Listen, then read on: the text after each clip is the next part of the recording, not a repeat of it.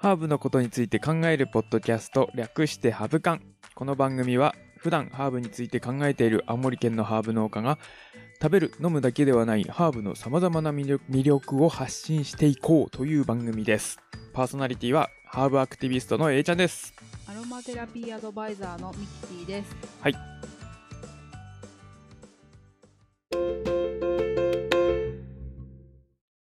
はい。ということで今日のハーブはローレルです、えー別名ベイリーフとかローリエとか、えーあとは和名だと月桂樹なんて言ったりしますが、えっ、と、ローレルが英語かな？で、ベイリーフも英語。で、ローリエがフランス語っていう感じです。どれも同じです。で、クスノキ科の月桂樹属なんですけれども、多年草で常緑広葉樹というものです。なので、冬の間も、えー葉っぱが枯れずに青々としたまま冬を越すっていう感じですね。うんで、うんと、多分庭先とかに植えてる間はそんなでもないんですけど、育てるとかなりでかくなります。普通の普通の広葉樹、うんもう7メーターとか。大木？大木にはならないけど、桜の木ぐらいいく？まあ家の屋根ぐらいまでには普通になります。あの、そうならないように剪定すればならないですけど、なってほしいね。まあね、面白いけどね。うで、まあ独特の強い香りがあって、んえっと葉っぱとかですね、うんあとは実もできるんですけれども、日本で市販で売られているのがほとんどがオス。らしいですなのであまり実はならないのかな。実がなるのもあるの？あの、オスとメスがあれば。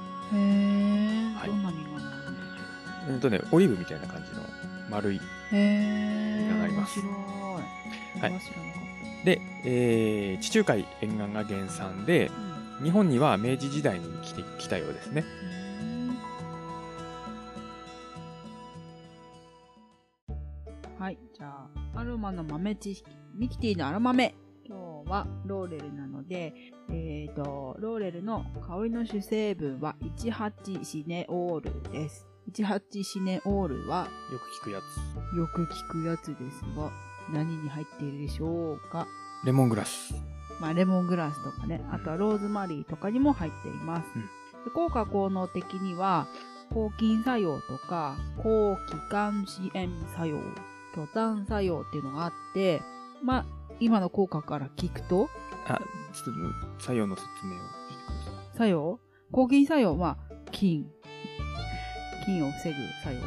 菌の増殖を防ぐ。うん。で抗気管支炎作用っていうのは炎症を抑えるような作用で、巨炭作用っていうのは炭、炭の切れを良くするとかそういう作用があります。なので、このローレルっていうのは風邪の流行る時期とか、ちょっと風邪の引き始めとか、ちょっと喉喉をいたわりたいような時におすすめの、まあアロマで言うとね、おすすめです。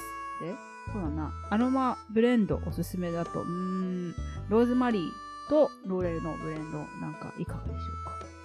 抗菌作用めっちゃ強めで、あとはちょっと18、18シネオールがどっちにも入ってるので、えー、ちょっとスッキリするような感じのブレンドになると思います。なので、えー、風邪予防とかにもいいんだけど、ちょっと気分転換したいとか、えー、頭をスッキリさせたいような時にもおすすめかなと思います。はい。これからの時期風邪も流行るので、風邪とかインフルエンザとかすごい流行ってくるので、ぜひ使ってみてください。ミキティのアロマメでした。レッツハーブプランティングはい、えー、育ててみようというコーナーです。えー、難易度は比較的低めです、ローレルは。結構、あの、耐寒性とか体質性もあるので、そのまま植えてそのままでも簡単にどんどんどんどん大きくなっていくっていう感じです。ただ、えー北国でも育つんですが、ちょっと風が当たったり、あのー冷たい風に当たったりするとやられちゃうので、風が当たらないように、ちょっと雪雪がっこいじゃないけど、やったんやるといいのかなと思います。で、体質性も強いとい、強いので、うんとまあ、比較的固めの、それこそ庭とかでも全然育つんですけれども、さすがに水が溜まるようなところだと枯れちゃうので、そのあたり気をつければいいのかなと思います。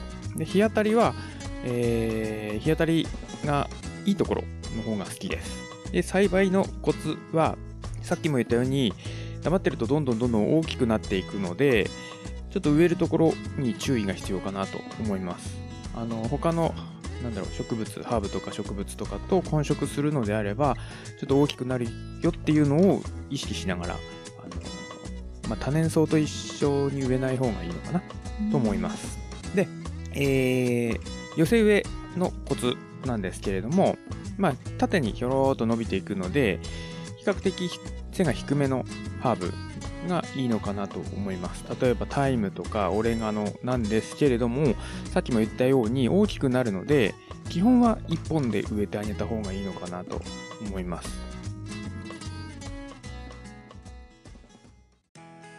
エンジョイハーブライフあそこまで言った。え？俺の俺のセリフを取ったの。じゃあもう一回言って。いやいいようんと、えー収穫方法ですね。あうんとハーブを使ってみようというかコーナーですねえー収穫方法は古くなって硬くなった葉っぱの方が香りが強いので、えーと去年はあの生えた葉っぱとかこまあ秋口とかだったら春に生えた葉っぱとかそういうちょっと古くなった硬くなったところを使ってあげるといいと思います。でまあ生でもいいんですがやっぱり乾燥させた方が香りが出やすいので、うん。まあなんかそういう料理とかに使うのであればちょっと乾燥させてからの方がいいかなと思います。はい。で、料理、何に使いましょう？やっぱり定番カレーライスうんとか、やっぱポトフとかうん。の煮込み料理系が一番想像つきやすいかな、やっぱ香り付けの意味合いが強いので、まあ、煮込み系だよね。あのーうんハンバーグのソースとか、うん、うんうんうんそういうつき煮込むもの。うんミートソーススパゲッティとかうんうん。入れても美味しいかちょっと添えてグツグツってやるだけでも十分おしゃれな味になるよね、なので、その、ローレル料理みたいな感じではなくて、既存の料理にローレルをちょこっと入れてあげるっていうやり方うん。がいいと思います。ます。はい、もちろんハーブティーやアロマでもお楽しみいただけますので、ぜひぜひローレルを使ってみてください。使ってみてください。はい、以上、今回のハーブはローレルだしローレルでした。手放す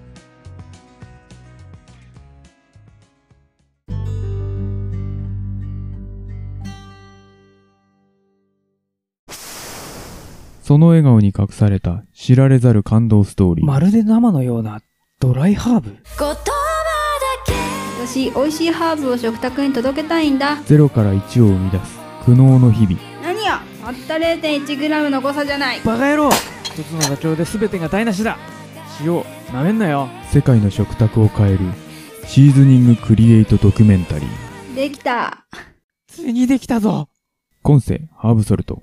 一振りで簡単レストラン。今すぐコンセファームで検索。